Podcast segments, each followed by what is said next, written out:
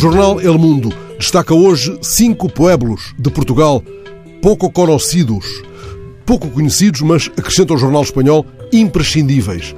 O texto, breve, recheado de ilustrações apetecíveis, ressalva o facto de não se tratar de lugares do topo de uma qualquer lista não especificada, nos quais se revelou, contudo, um qualquer encanto que os torna especiais. E sublinha o muito que ainda há por descobrir no Alentejo, para o qual convida o leitor em cinco etapas.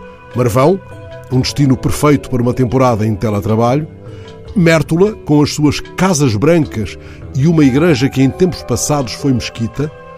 Grândola, com os grandes santuários de Alcornoques, os montados de Sobro e a Praia de Melides. Gulgã e a sua relação com o cavalo. Odmira, um autêntico remanso de paz. Fica anotada a boa intenção, mas também o descuido com os mapas.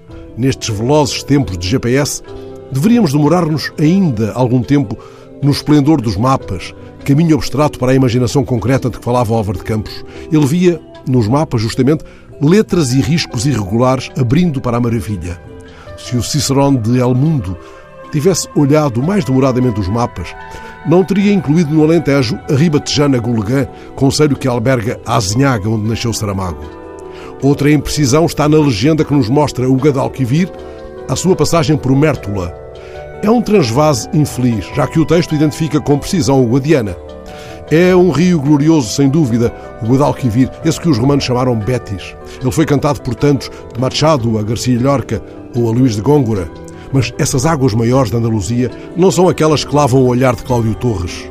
Alguém colocou, lá na Serra de Casorla, uma lápide reclamando que os olhares se demorem um pouco. Detente aqui, viajante, entre estas rochas nasce aquele que é e será o rei dos rios. Maior é, contudo, Guadiana, e não apenas em tamanho.